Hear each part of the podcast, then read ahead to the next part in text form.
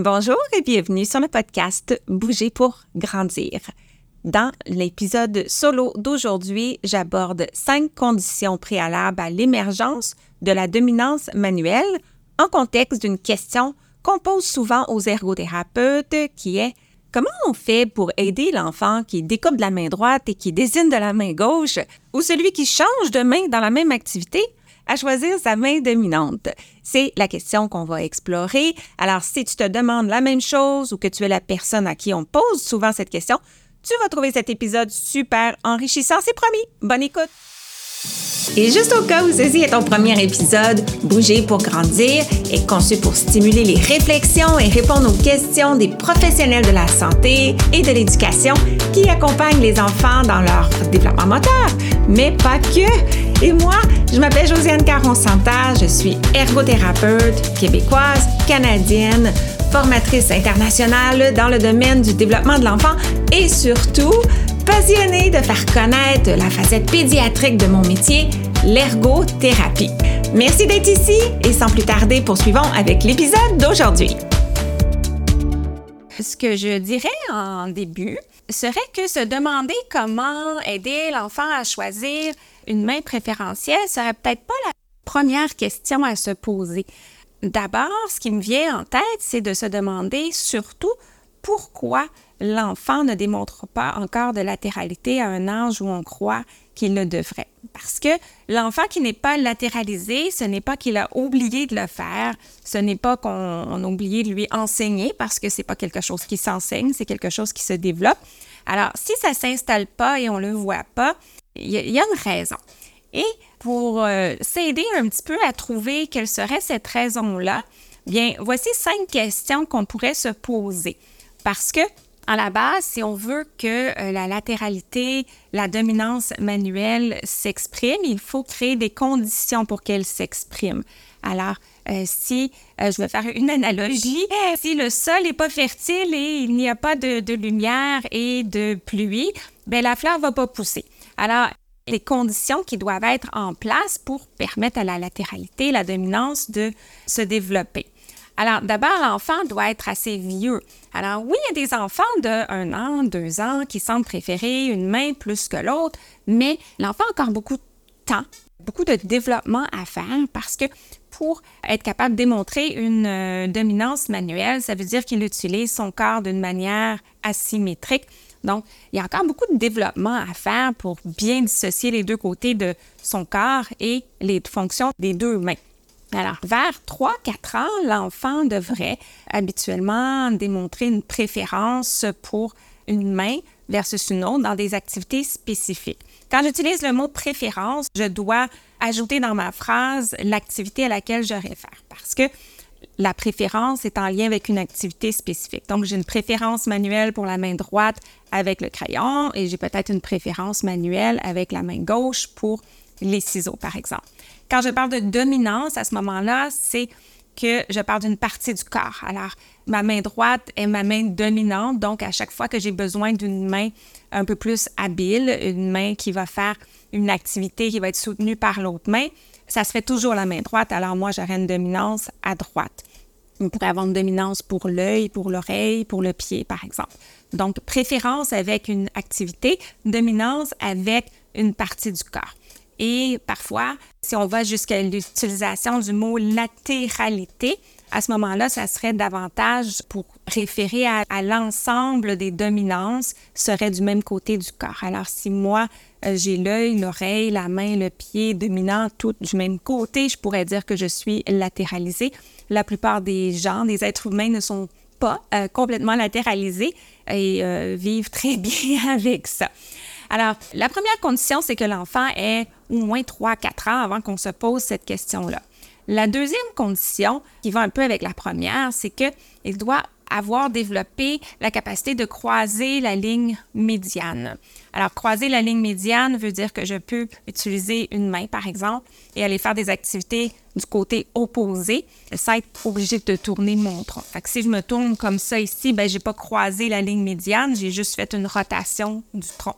Alors, quand je croise la ligne médiane, ça me dit que j'ai une bonne dissociation au niveau de ma ceinture scapulaire et je suis capable de transférer de l'autre côté ça implique aussi euh, que mes deux hémisphères de mon cerveau arrivent à se coordonner.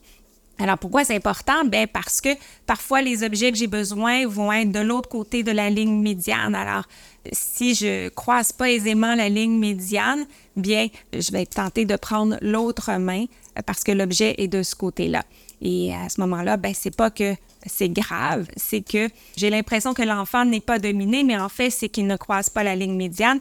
Et parfois, ben, l'activité que je fais demande l'utilisation de l'ensemble de euh, de l'espace devant moi, euh, du côté gauche jusqu'au côté droit. Par exemple, si je veux prendre une règle et tracer une ligne, ben, je vais passer du côté contralatéral. Donc, je vais passer du côté euh, où j'ai croisé la ligne médiane jusqu'à ce côté-là. Si je ne croise pas facilement la ligne médiane, je peux avoir tendance à changer de main. De même, si j'écris et que j'ai, je dois aller là de chaque côté de la ligne, bien, parfois, si on voit les enfants changer de main davantage au niveau de la ligne médiane, bien, c'est peut-être ça la problématique et non euh, la dominance manuelle en tant que telle. Troisième condition, c'est le développement de la motricité fine. Alors, la motricité fine a plusieurs composantes. Une de ces composantes-là est d'être capable de manipuler un objet dans la main. Alors, si moi, euh, par exemple, mon stylo n'est pas bien placé dans ma main, ben, je devrais être capable de le replacer, d'utiliser ma gomme facilement et je vais arriver à utiliser mon objet efficacement de cette façon-là. Mais si j'ai pas une bonne motricité fine et que je ne suis pas à l'aise pour faire des manipulations, mais ben, encore une fois, ça se peut que j'utilise mon autre main, OK, que je passe mon crayon d'une main à l'autre pour le positionner comme il faut. Et ça se peut dans cette optique-là que mon crayon reste dans l'autre main. Encore une fois, ça peut masquer davantage un problème de motricité fine quand on voit l'enfant qui utilise l'autre main plutôt que nécessairement un problème de dominance. Alors, je vous remets en contexte, on est en train de regarder des conditions de base qui nous assurent que l'enfant est prêt à développer une dominance avant de se questionner sur quelle serait la, meilleure main pour lui s'il ne l'a pas développé de lui-même. Condition 4 serait suffisamment de force, d'endurance dans les muscles de la main. Pourquoi? Parce que si ma main est faible et que j'ai une tâche qui se prolonge, mes muscles se fatiguent, je pourrais être sujette à changer de main à cause de ça. Alors ça, c'est à surveiller beaucoup chez les enfants qui ont un tonus musculaire plus bas, ils peuvent avoir moins d'endurance. Et encore une fois, ça peut inciter l'enfant à changer d'une main à l'autre, alors qu'autrement, il serait probablement capable de développer une dominance. Autre facteur, je pense que c'est le plus important, il faut que l'enfant ait une raison de développer sa main dominante. Ce que je veux dire par là, c'est que l'activité doit être assez complexe pour que chacune des mains ait un rôle à jouer et pour que ça vale la peine pour une main de développer une spécialité dans son rôle et l'autre main une spécialité dans son rôle, par exemple dans une activité de découpage. Alors, si moi, je demande à l'enfant de juste remplir un petit contenant comme ça avec les objets, ben c'est pas assez difficile pour que ça, fasse une différence. Alors moi, je peux facilement faire cette tâche-là de la main droite, de la main gauche et fonctionnellement, j'ai le même résultat. Mais si vous me demandez de découper de la main gauche, bien à ce moment-là, le résultat ne sera pas le même, je ne serai pas à l'aise, je préfère ma main dominante qui est habituée à utiliser le ciseau et ma main non dominante qui est habituée de manipuler le papier. Le développement humain fait qu'on veut être efficace. Le cerveau a tellement de choses à faire au quotidien que la dominance manuelle fait partie de ça, euh, d'investir davantage un rôle moteur d'un côté et de l'autre. Donc, plus que euh, le rôle est acquis, plus que le rôle est répété, plus qu'il va s'automatiser, plus que ça va devenir facile et efficace. Alors, face à un enfant de 5 ans qui n'a pas encore de dominance manuelle, ben moi, d'abord, je ne pense pas à choisir d'emblée, je pense à m'assurer qu'il y a beaucoup, beaucoup d'activités motrices globales fines qui vont lui être proposées sans inciter une main plus que l'autre, juste pour développer les capacités motrices, sensorimotrices de base, comme associer les deux côtés du corps, croiser la ligne médiane, être capable de manipuler efficacement. Et lorsque ça, ça se met en place, de donner beaucoup, beaucoup d'activités complémentaires aux deux mains, comme entre autres le découpage. Quand l'enfant va avoir beaucoup d'opportunités, le corps va comprendre qu'il a avantage de se spécialiser. Ce n'est pas une contrainte d'imposer la dominance à un enfant, de dire, ben là, il faut choisir. c'est que c'est quelque chose qui est naturel et qui est plus efficace et que le corps va pouvoir faire.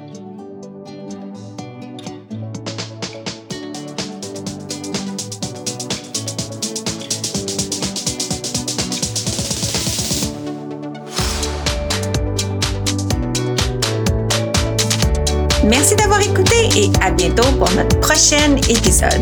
Et d'ici là, vous pouvez me retrouver quotidiennement sur les réseaux sociaux, consulter mon blog et profiter de mes ressources gratuites en joignant ma communauté au josianecaronsanta.com guide. Le podcast Bouger pour grandir est une production de l'Académie de formation JCSI, des formations en ligne sur le développement et fonctionnement de l'enfant de la perspective de l'ergothérapie. Tout pour cet épisode et sur ce, je vous dis à très très bientôt pour continuer à parler d'ergo. Bye!